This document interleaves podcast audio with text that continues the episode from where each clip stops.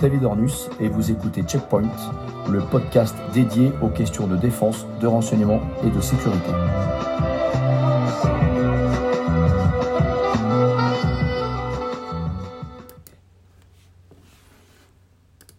Bonjour, nous sommes aujourd'hui le 15 janvier 2024 et euh, nous reparlons du sort des otages de Gaza.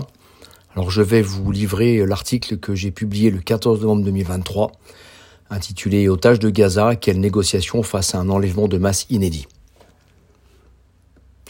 Alors que le sort de 40 victimes françaises massacrées par les terroristes du Hamas le 7 octobre 2023 n'est quasiment pas évoqué,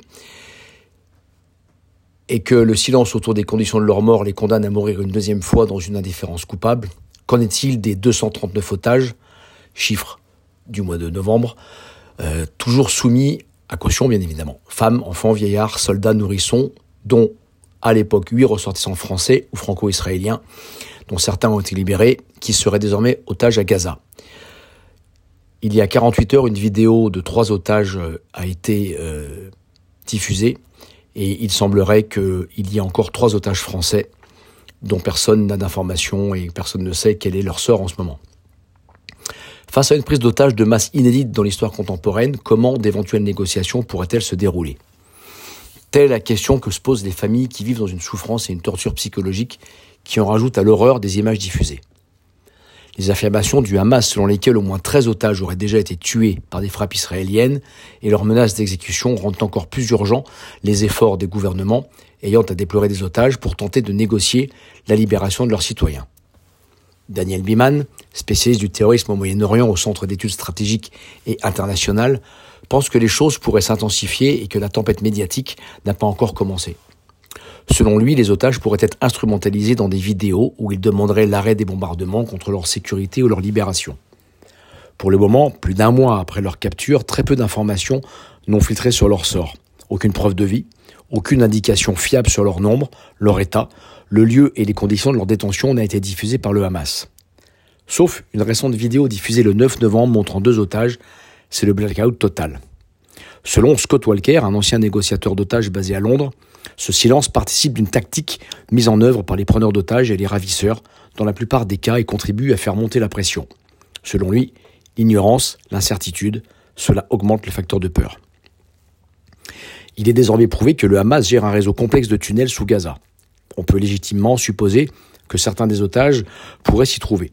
Cependant, pour Matthew Levitt, ancien analyste du FBI spécialisé dans la lutte contre le terrorisme et expert du Hamas, les otages sont trop nombreux pour être vraisemblablement détenus ensemble. Pour mémoire, en Syrie, en 2013, une trentaine d'otages journalistes ou humanitaires occidentaux auraient été détenus ensemble dans le tristement célèbre hôpital pour enfants d'Alep, qui servait à l'État islamique et au front al-Nusra de centre de détention, avant d'être, pour ceux qui n'avaient pas été libérés, déplacés à Raqqa.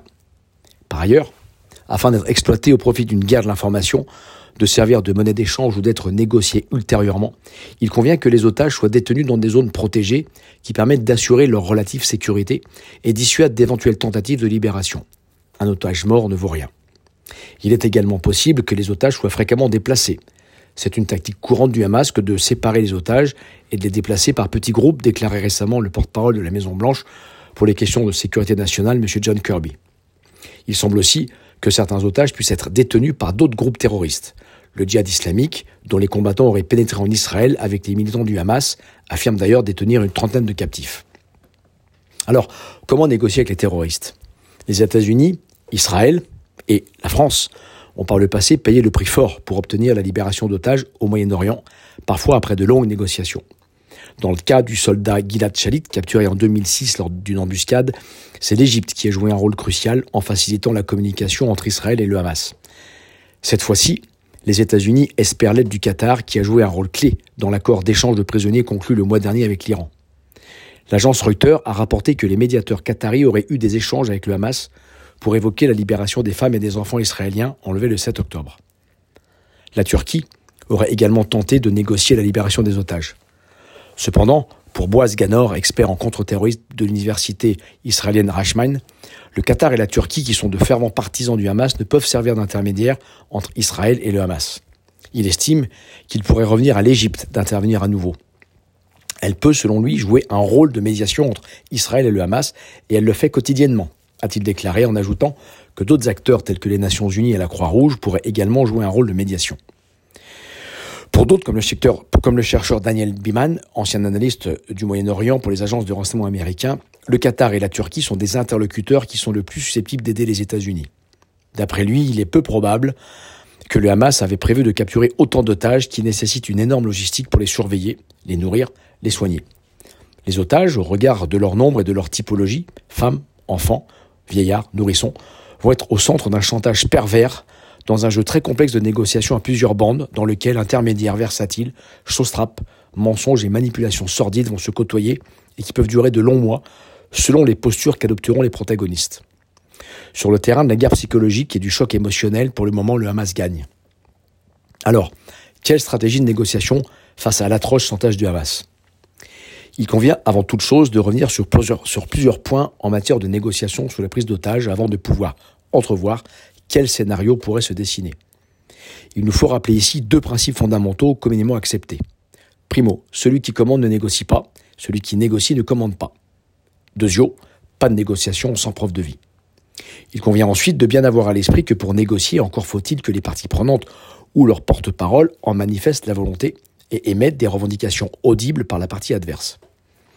À ce stade, évoquer la libération de tous les prisonniers palestiniens pour le Hamas équivaut à fermer la porte à toute négociation. Israël ne saurait envisager une seule seconde d'accepter un tel deal au risque de ne plus avoir de monnaie d'échange en cas de nouveaux otages dans le futur. D'autre part, accepter sous la contrainte de l'opinion publique une telle revendication sans négocier reviendrait à un aveu de faiblesse qui serait immédiatement exploité par le Hamas et la kyrielle d'ennemis d'Israël.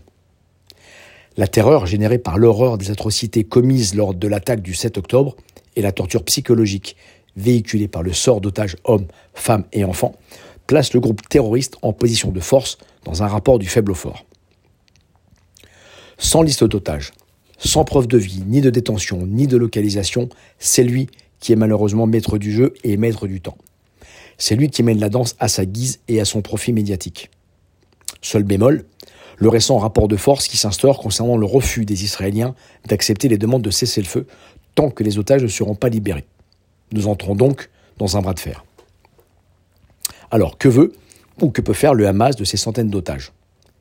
Dans ce contexte inédit, nous avons essayé d'évaluer des hypothèses de travail les plus probables sans distinction d'hierarchie dont nous livrons ici une liste non exhaustive.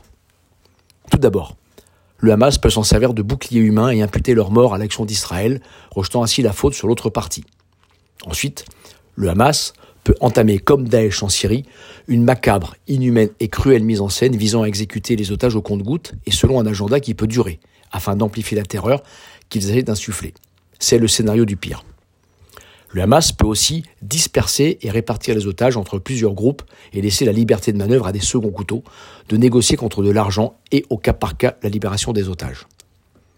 Il peut aussi, dans un but d'action psychologique, libérer certains otages binationaux.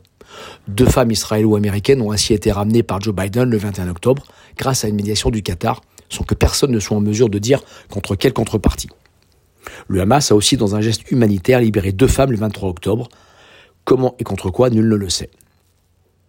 Sous la pression internationale de l'Iran et du Qatar, ou pour négocier sa survie politique ou celle de ses dirigeants, le Hamas accepterait de laisser filer au compte-gouttes les otages. C'est un autre scénario.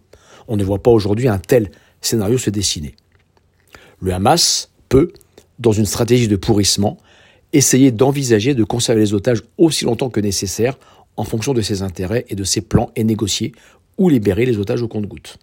Enfin, si les otages étaient dispersés, il n'est pas à exclure des tentatives de libération localisées et au cas par cas par des forces d'intervention spécialisées.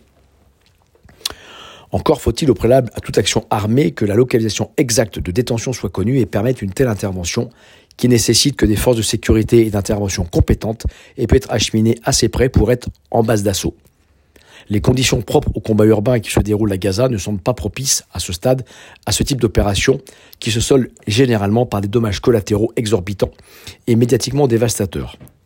On sait aussi que les autres otages seraient immédiatement l'objet de représailles.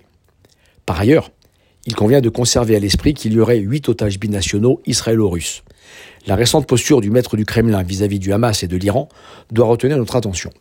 Si ce dernier était en mesure de négocier le sort de ses ressortissants, il redorerait son image intérieure, si tant est qu'elle soit ternie, et dans un renversement de situation digne d'une partie d'échec, pourrait soudainement devenir l'interlocuteur incontournable pour discuter avec le Hamas le sort des autres otages. Quel jeu joueraient alors les autres chancelleries face à une telle situation? Dans tous les cas de figure, pour le moment, c'est le Hamas qui mène la danse macabre concernant la situation actuelle des otages et leur sort dans le futur. Tant qu'il ne dévoilera pas ses intentions, s'il en a, il est impossible de privilégier la ligne directrice qui sera la sienne. L'équation semble à ce stade bien complexe à résoudre. La crise est trop aiguë et il convient malheureusement d'attendre afin que les brouillards de guerre se dissipent. Une attente insoutenable et terrible pour les otages et leurs familles. Une attente que les négociateurs connaissent bien.